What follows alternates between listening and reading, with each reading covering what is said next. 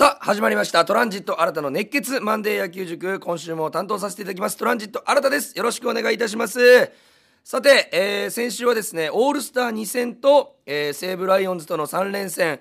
えーということになりまして、まあ、オールスターにもホークスの選手が、えー続々と選ばれて、えー活躍をいたしました。そして3連戦はですね、まあ、1勝2敗ということで後半戦のスタートにしてはうんもうちょっと勝ち越したかったかなという気持ちはありますけども、まあ、いいプレーもたくさんありましたしその中で解説したいこともたくさんありますので、えー今日も喋っていきたいと思います、えーそしてですね、えー今週も、えー先週に引き続き、えー夏休みのスペシャルとしてチケットのプレゼントがございます。ありがたいですねこの番組に、えープレゼントをつけていただきまして、えー今回はですね8月31日水曜日のホークス対ロッテ戦をペア引換券3組の方にプレゼントいたします、えーご希望の方はお名前住所電話番号そして番組の感想を、えー長めに書いて添えていただいて kor.rkbr.jp までお送りください kor.rkbr.jp まで送ってください。メールの件名にチケット希望とチケット希望と書いて送ってください、えー皆様からのメールお待ちしております。そして今週も、えーメールをいただいております。ありがとうございます。まずですねこちらあのー山口の71歳の女性の方からメールをいただきました。はじめまして、えー他局を聞いていたんですがふと RKB に切り替えたら何このガラガラ声はと。トランジット新たって誰と、えー聞いてるうちにはまってしまいました。こんなに楽しい野球中継があるなんて。これあれですね。先月僕があのーエキサイトホークスで、えー解説させていただいた時の、えラジオを聞いていただいたということですよね、え野球放送を聞き始めて3年にも経ちますと、え何にも、え分かってないんですけどもモイネロが抑えた時にモイネロが先発投げられるの先発でなんで投げられないんだろうと思った瞬間新田さんが同じことを話してくれて嬉しかったですともう新田さんの番組全部聞きますと。えー、大ファンじゃん。ありがとうございます。由美子さん。ありがとうございます。山口からありがとうございます。こんな僕のガラガラ声にはまっていただきましてもう新田さんの番組全部聞きます。あの全部聞けるぐらいの量しかやってないので本当にあのよろしくお願いします。嬉しいですね。ご年配の方から、えーメールいただきましてありがとうございます、えーそして、えー、後藤蔵さんですね。いつもありがとうございます、え残念ながら後半スタートダッシュ失敗してしまいましたね。やはり範囲を何と言っても初回の失点ですよねと、えその通りでございます。先行逃げ切りパターンを作るには先発陣の立ち上がりえーこれだけ初回に失点するのは何か理由があるんですかと後半の先発ローテのキーマンは誰になりますかというメールをいただいております。いや本当にあのーまず野球というものが、えー ちっちゃい頃からよく言われてたのが、え野球の8割はピッチャーが決めると。それぐらい、まあ、ピッチャーがボールを投げないと試合が始まらない。まず野球の8割をピッチャーが占める。そのピッチャーの8割を占めるのが初回の立ち上がりなんですね。ということはもう本当に野球の中でも一番大事と言っても過言ではないこの立ち上がりに、えーまあ、失敗していると、えー以前のラジオでも何回も言ってますね例えばレイ投手だったり、えー大関さんだったり。本当にあのー立ち上がりがね、あのーキーになってくるんですよ。このピッチャーはという話をしてますけどもなぜこんなに難しいかと言いますと今日の調子ってもちろんブルペンでえー試合前に1時間前から投げ込んで何球って決めてルーティンがあるんですピッチャーそれぞれ、えーそれを投げ込んであ今日はこのカーブは曲がってるけどストレートは走ってないとか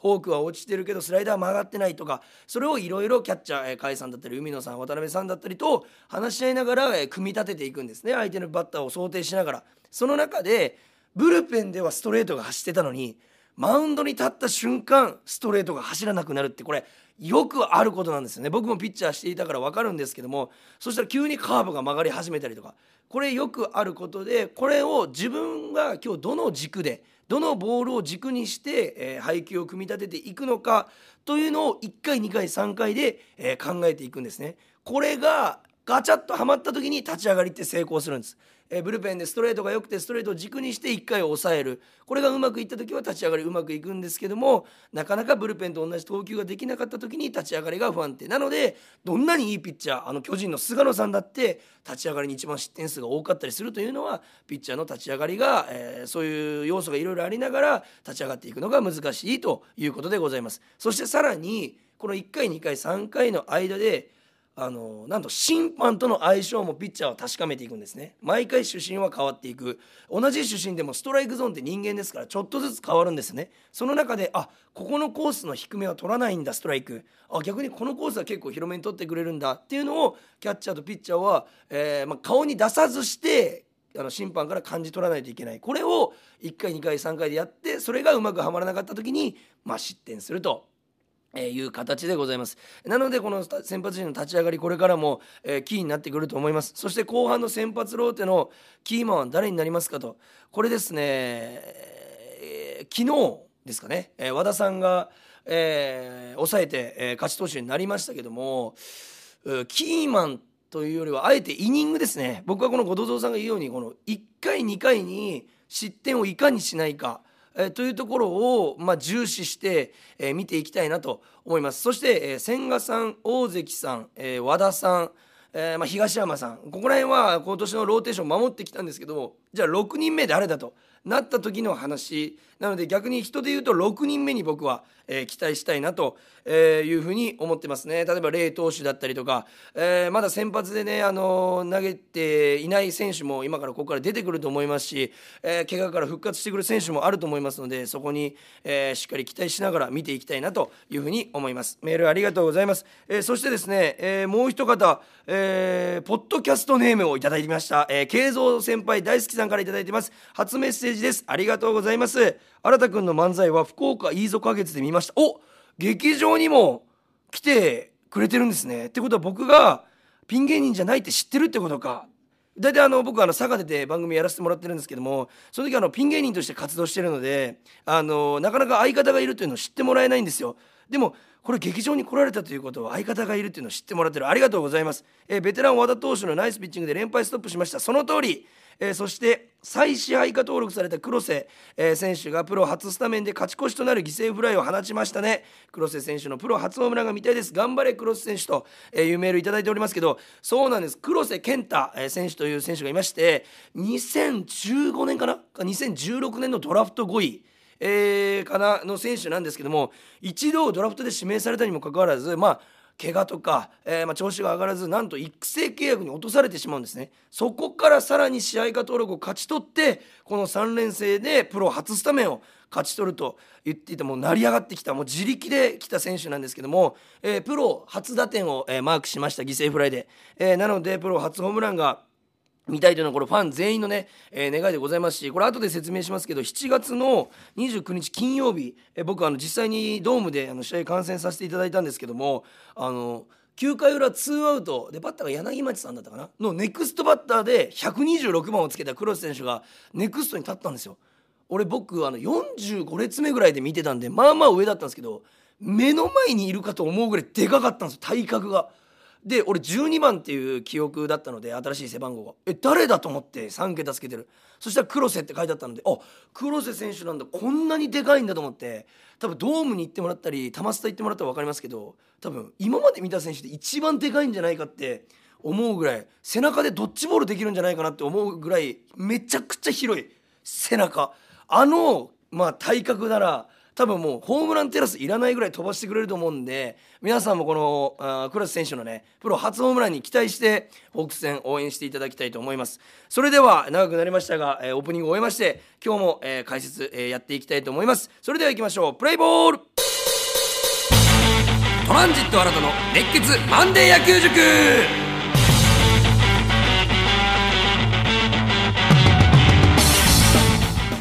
それでは解説を行っていきたいと思います。まずはですね7月2627日に行われましたオールスターでございます。これねあのー、まあ、全野球少年がそして野球ファンが注目する年に、まあ、2試合の祭典でございますけども、えー、私7月26日あの行かせていただきましてありがたいことに PayPay ドームで行われると何年ぶりでしょうか、えー、結構ね各地の球場を回っていきますから何年かに1回しかないので、えー、貴重な、えー、貴重な本当試合だったんですけども7時プレーボールだったんですねまず。あの野球少年新たあの4時に入っちゃいまして3時間もあの練習をひたすら1人で見ると。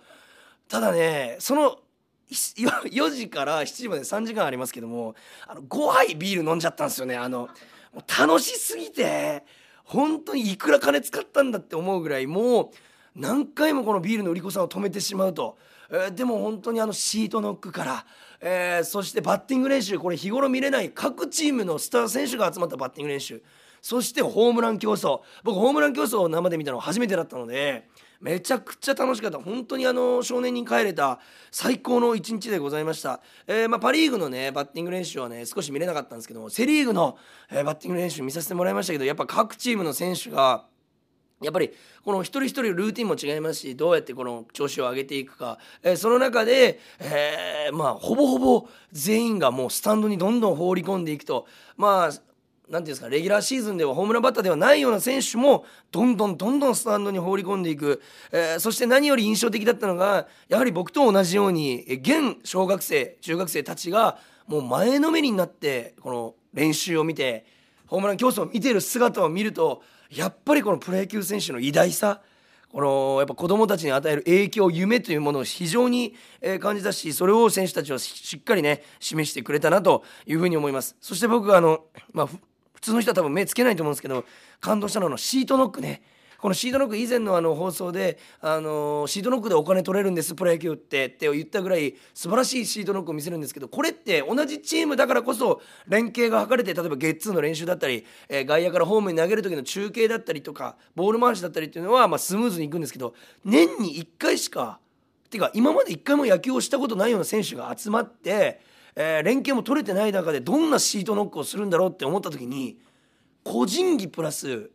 1回会っただけの選手がすごく何て言うんですか華麗な連携を見せるんですよね。ゲッツーだったらこの例えばもう何ですかねこの入るタイミングだったりをもうお互いの野球観で分かり合って、えー、入るタイミング素早く入ったりとか中継もカットするしないも声なくてももう、えー、お互いにやっちゃうというかでやっぱさすがプロ野球選手なんで相手の能力をしっかり知ってるんで同じとこに打った、えー、ボール、えー、例えばレフトフライをホームに投げるとしてもレフトが誰なのかによって中継の位置を変えるんですねしっかり。えー、その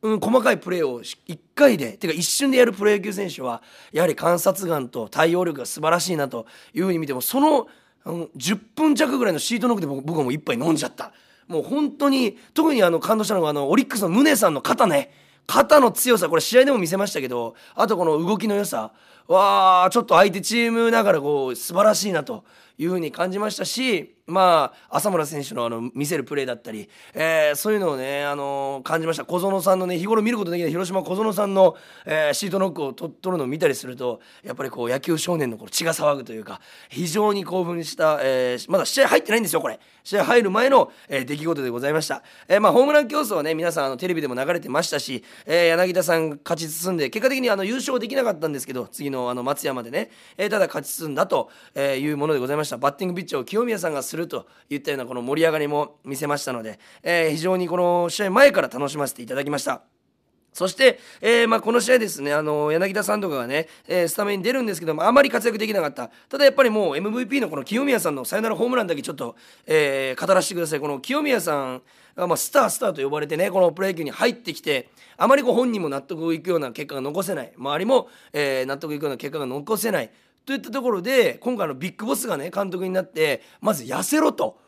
いうことを言ってでも清水さんは一回こう反対したいらしいんですよ。打球が飛ばなくなると。ただビッグボスは俺が責任取るから一回痩せてくれ。そしたら絶対打てるようになるから。と言って今年あの長打率なので上位に食い込むぐらい本当に活躍してるんですね。でまず俺が面白かったのはスタンドに見てる僕はあのライトスタンドと一塁側の間ぐらいでねちょうど見てたポールの横ぐらいで見てたんですけど周りのファンの満席だったんですけどファンの方々が清宮さん見て「清宮痩せたな」って言ってたんですよ。これはもう一般のこのあまり見ることがねないようなファンの方でも分かるぐらいシュッとして動きやすい体になってたその中でこのバッティングコントロールがねよりこの精度が上がってきたというところで9回裏ツーアウトから森下さんのアウトコース低めのストレートをレフトスタンドにまあ言い方ですけど勝ち込んだわけですよ。本当に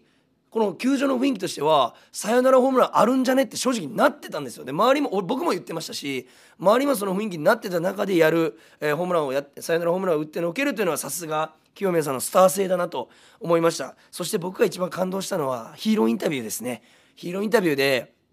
普通このサヨナラホームランを打った時に「やりました!」とまあそれでいいんですよで清宮さんもそう言いましたただ3こと目ぐらいに「どうですか?」って聞かれた時に「いやこのホームランは広島のあの森下さんのおかげですと。言った時にこれをいじりで言ってるわけじゃなくてなぜなら森下さんこれアンダー18とかでもとかあの大、えー、何でしたっけアンダー23かな？アンダー18でも日本代表で一緒になったことがあるんです学生時代。なんでお互いの関係性あるんですけどずっとストレートを投げ続けてくれたと。よくありましたね。藤川球児さんとカブレラさんのオールスターの予告ホームランと予告ストレートの対決みたいな。僕はあれこそオールスターだと思うんですけどもそれをまあ言って言ってはないにしてもこのお互いの目でストレートでいくぞと。で森下さんはどんだけファールとかで粘られてもずっとストレートを投げ続けたんですね。これをこのあの何万人の監修の前そしていろんな人がテレビを見てる前で言ってくれたっていうのは俺めちゃくちゃ嬉しくて清宮さんが「いやストレートを投げ続けてくれたおかげです」と「森下さんに感謝したいです」って言ってカメラがうまく抜いたんですよね。サード側ベンチの森下さんを。ででっかい後ろのバックスクリーンに映し出された森下さんが真顔で「俺のおかげでしょ」ってことで礼をし続けるんですね。それでまた球場が盛り上がると。これがこのオールスターの醍醐味と言いますか勝ち負けじゃないんですと。すごいプレーそしてすごいプロ野球選手の気持ちを見たいんだというところを見せてくれたこの2人に僕は感謝したいしザ・オールスターだなというところを見せてくれました、えー、なんでこのなかなかね最近このストレート勝負というのはなかったですけど来年からもそこに期待して、えー、見ていきたいなというふうに思います。そしてこの日ちょっと嬉しいことがありましてあのまあ、ビールばっかりじゃあれですから外にあの休憩中にあの食べ物をね買いに行ったら前に立ってたあのどこの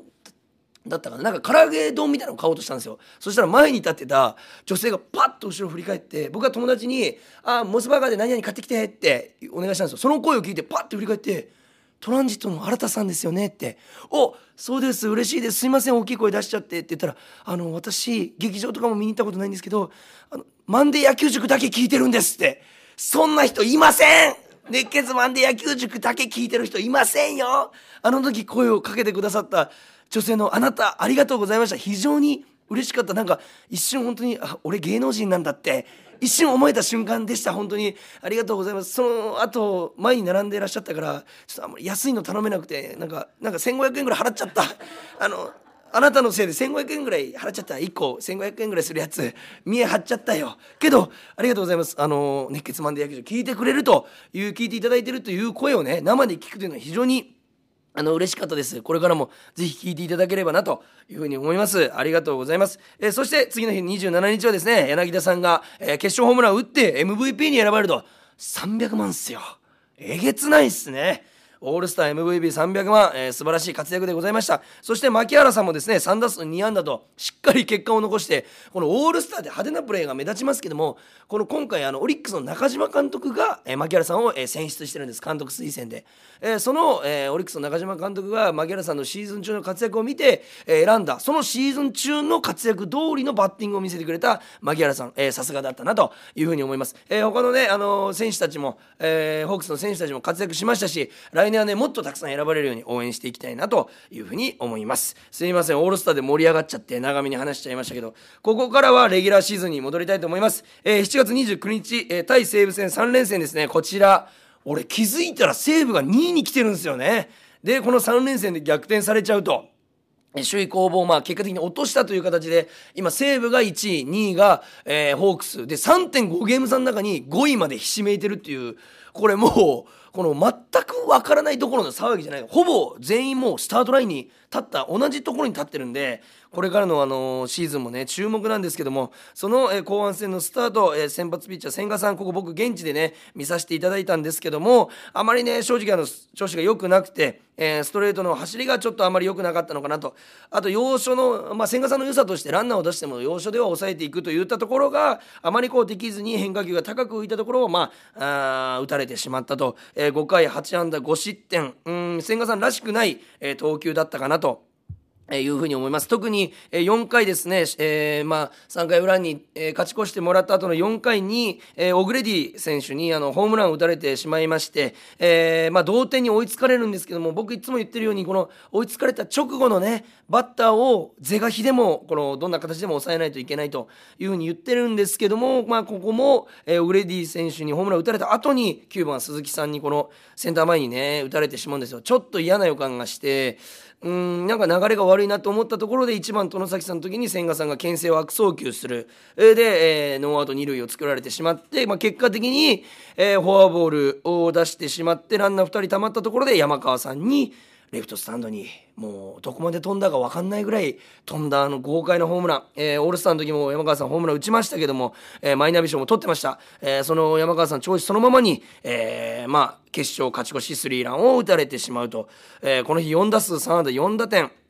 まあ、山川さんに、一人にね、初回もタイムリー打たれてますんで、やられたかなというふうに思います。そして打線はですね、あの、相手のピッチャー、今井さんが先発だったんですけども、えー、制球が安定していなかったんですよ。6個もフォアボールもらいました。えー、なのに2点しか取れなかった。えー、これね、実はね、原因がありまして、これ皆さん思うと思います。コントロールの悪いピッチャーだったら打てるんじゃないのと。えー、6, 6個もフォアボールだったら打ちやすいんじゃないのと思うかもしれないですけどなんとこれ真逆なんですね。コントロールが安定していない投手ほど打ちにくいんです。なぜなら、バッターはストライクゾーンを待ってるわけですよ。このストライクゾーンのどこかに来るかな、まあ、インコースかな、アウトコースかなって狙ってる中で、例えばめちゃくちゃ外にボールが外れて、目線がそっちに行っちゃう。で、次の球が球が荒れてるから、えー、顔も、顔のね、近くにこのストレートが来てのけぞっちゃう。えこういったこの目線の動き、え体の動きがこの一つの打席で行われてしまうと正直的を絞れないんですね。でたまにまっすぐがドーンと真ん中に来てタイミングが遅れちゃうと。だからこのストレートというあストレートというかコントロールがこの悪いピッチャーに対しての対策としては本当にこの1球をあえてこのちっちゃいところに絞った方がいいんですね。コントロールのピッチャーいいピッチャーだったらストライクゾーン来たら打つでいいんですけどコントロールの悪いピッチャーだった時こそ本当もう1球分ボール2球分ぐらいのところに絞って待つ、えー、それが球種だけで絞る、えー、これが非常に大切になってくるのかなというふうに思います。まあね初戦落としたので切り替えていきたいなと思ってた、えー、あ失礼しました。これ29日にもう一個言いたいことがありましてこの千賀さんがねまあね5点取られてしまったんですけども僕はその後のねピッチャーを大絶賛させていただきたい。C の新さん甲斐野さんそして泉さん。これね2人あ4人あ3人ですね。3人で4回無失点を抑えたんですよ。これは素晴らしい。この3点差で負けてしまうんですけどもまだ行くぞとまだ逆転できるぞと、えー、そしてリリーフがこの気を抜かないピッチングをすることによって、えー、まあ、その試合自体も締まってくるというところに関してはこの3人のピッチャー非常にいい働きをしたなというふうに、えー、思います。僕あのこの全国ニュースとかでなんかこういうところ取り上げてほしいんですよね。この打った投げた、うん、守った三振ホームランもちろんいいんですけどファインプレーいいんですけどでもこのリリーフ抑えてるんですよね。この4イニングみたいなところ注目するとまた違ったね。この野球の見方できると思うんで、えー、皆さんそういう見方をしてね楽しんでいただきたいなというふうに、思います。そして7月30日、えー、切り替えていきたかったんですけども6対0と完封負け、え、大関さんがね2回途中えー、3回途中ですね、えー、6安打4失点ということで、えーまあ、試合を作ることができずに、まあ、打線陣も与座さんに完封をされてしまう、えまあ、この試合の解説はもうここだけですね。与座さんにの投球なぜ打てなかったのかと、えー、まあ完封されてしまうんですけどもまあ、与座さんというかこのアンダースローのピッチャーなんですね。オーバースローは上から投げる、えー、サイドスローは横からですね、えー、アンダースローは下から投げるピッチャー、まあ有名なピッチャーで言いますと、ホークスだった高橋礼さん、えー、元西武の牧田さん、えー、そして、えー、元ロッテの、えー、渡辺。さん、えー、この方が、あのー、なんていうんですかね、まあ、有名というか、アンダースローの道をね、あのー、切り開いて、えー、来たんですけども、特に渡辺俊介さんなんて、もう、あの、WBC とかにもね、出たぐらい、本当にあの、世界を相手にね、戦ってきた、えー、ピッチャーですから、本当にアンダースローをね、有名にしてくれたんですけど、これ僕も現役時代、あの、アンダースローのピッチャー何人も対戦してきました。何が打ちにくいかって、あの、本当に、球は速くないんですけど浮き上がってくる感覚とリリースの位置が、えー、オーバースローのピッチャーともう本当に1メーターから2メーターぐらい違うのでそのタイミングが全く取れないんですね。でストレート来たから遅いと思って踏み込んだら意外とグッと来てなんか詰まっちゃうとかでストレートは、えー、詰まっちゃうから前にポイント置こうと思ったら変化球投げられて空振っちゃうとかゴロとかフライになっちゃうといったように本当にこうえー、手玉に取られやすい。逆に言うとハマればめっちゃ打つんですよ。なんでアンダースローのピッチャーから大量得点を取るか完封されるかってこれよくある野球の試合なんですけどもまさにそれが起きてしまったかなと。以前のホークス対西武のあの沖縄でやった試合でも与座さんにこういう抑えられ方をねしちゃったんですけどまあ与座さん自身がいいピッチャーというのはもちろんあるんですけどもアンダースロー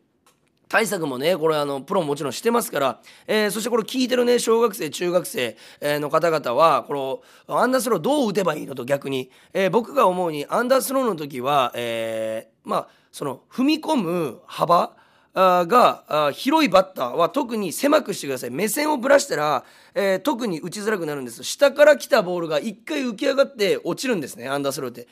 ただでさえボールが浮き沈みしてるのに自分自身の体も目線も浮き沈みして捉えれるって相当な奇跡なんですよ。だどっちか固定しないといけない。例えば向こうがオーバースローだったら上から投げ下ろすってことはある程度一定のラインで来るんです。ボールが。ってことはボールの高さは変わらない。だから自分が動いたとしても合わせられるんですけどもどっちも動いてるものを合わせるという非常に難しいので自分自身だけは、えー、目線と、えー、頭の位置そして腰の位置を固めてこのぶらさない目線をということがミートする一つのコツじゃないかなというふうに思います。そしてアンダースローの時は球が基本遅いので長打を狙うことは一切やめてください。あのもうコツコツね単打を打っていくことが結果的に長打につながることはあるんですけども球が遅いって飛ばすのに非常に力がいるんですね、えー、なのでアンダースローのピッチャーの時は、えー、逆方向イメージライナーただ右バッターたらライト前、えー、左バッターたらレフト前これをすごく意識して立つと、え小中学生は、え非常にいい練習に、えなるし、えいい結果が残せるのではないかなというふうに思います。えーこの試合はね、完封だったので、もう3連敗だけは避けたい、えー、7月31日、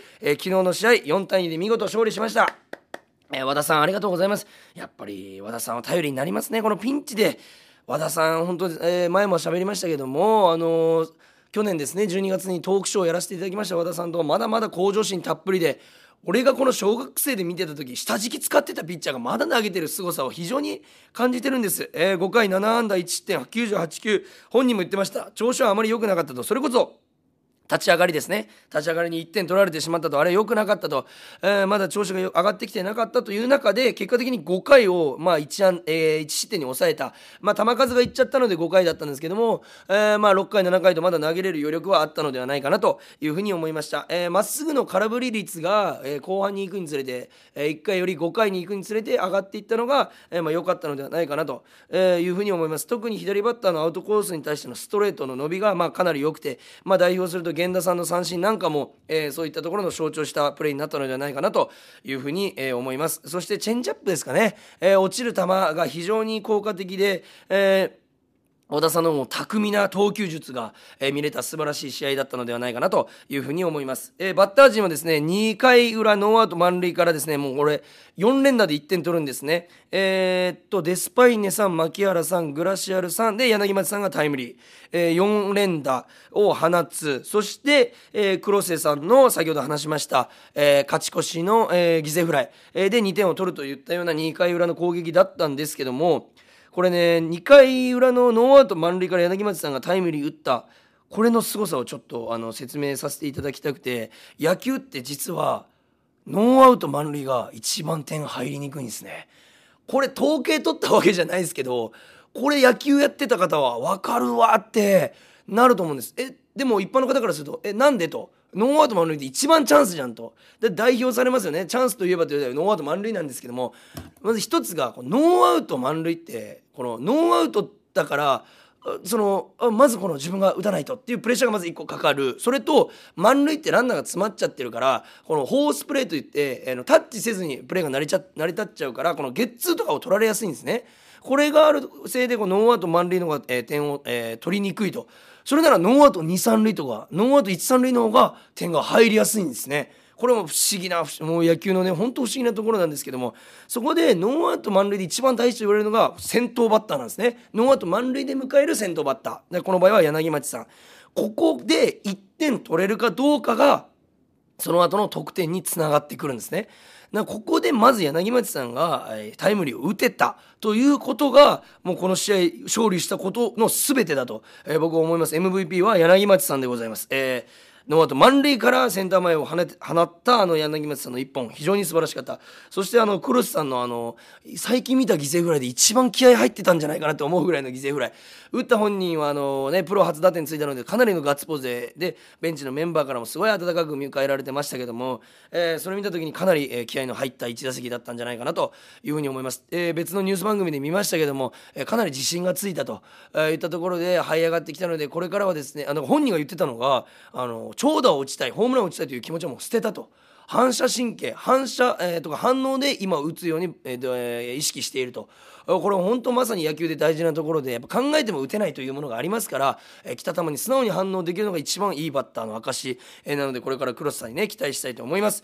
えー、そして4回裏グラシアルさんがツ、えー、ソロを打ちました。そしてこのソロホームランだけで終わらなかった。そこから錦を選んで、えー、甲斐さんがタイムリーツーベース。非常にいい流れで4点取ったのではないかなというふうに思います。ただこの3連戦で4点、えー、6点しか取れてないんですねチームは。えー、なので平均2点しか取れてないのでやっぱ平均が、まあ、45点、まあ、5点ぐらいはね欲しいですので。えー、今週のね、えー、試合にも注目していきながら見ていきたいと思います。ただですね、この3試合通じて相手のライオンズのあの山川さんに12打数7安打6打点されてるんですね。これも大問題。これも本当に、これから、しかも西武がね、最下位にいればまだいいんですよ。1位にいるんですよ、すぐ上に。ってことはもう、ポストシーズン、このクライマックスシリーズを戦っていかないといけない。後半戦一番大事なところをね、戦っていかないといけない相手に、これだけ打たれたというのは、まあ、かなり対策がね、必要じゃないかなと。まあ、まとめますと、ロッテの高部さんですね。で、楽天の島内さん。えー、で西武のこの山川さん、えー、ここら辺をしっかりマークしていく、まあ、オリックスでいうと、まあ、それこそ、まあ、吉田正尚さんとかに、えー、なるんですけどもここをね、えー、しっかりこの切っていくアウトにしていく。まあそのアウトに仕方もそうですね。もうあ勝負をしないんだったらもう花から勝負しないで全然いいと思うんでそこら辺の対策をしっかりしていくことが必要かなというふうに思います、えー、今日もたくさん聞いていただきありがとうございました。そしてメールもねたくさんいただいております。本当にありがとうございました。そして冒頭でも、えー、説明させていただきましたけども今週も夏休みスペシャルとしまして、えー、チケットのプレゼントがあります、えー、8月31日の水曜日のホークス対ロッテ戦を3組の、えー、方にプレゼントいたします、えー、ぜひですねたくさんメールください。ご希望の方はお名前住所電話番号を添えてそして番組の感想を長めに書いていただければ嬉しいです、えー、添えて KOR.RKBR.jp までお送りください、えー、メールの件名にチケット希望と書いて送ってください。KOR.RKBR.jp でございます。皆様からのメール、えー、お待ちしております、えチケット希望以外もですね、えメールの感想質問をいつも通りお待ちしておりますので皆さんぜひどしどし送っていただければ嬉しいです。それでは後半戦、え勢いに乗って勝っていけるように皆さんでホークス応援していきましょう。今日もありがとうございました。ゲームセット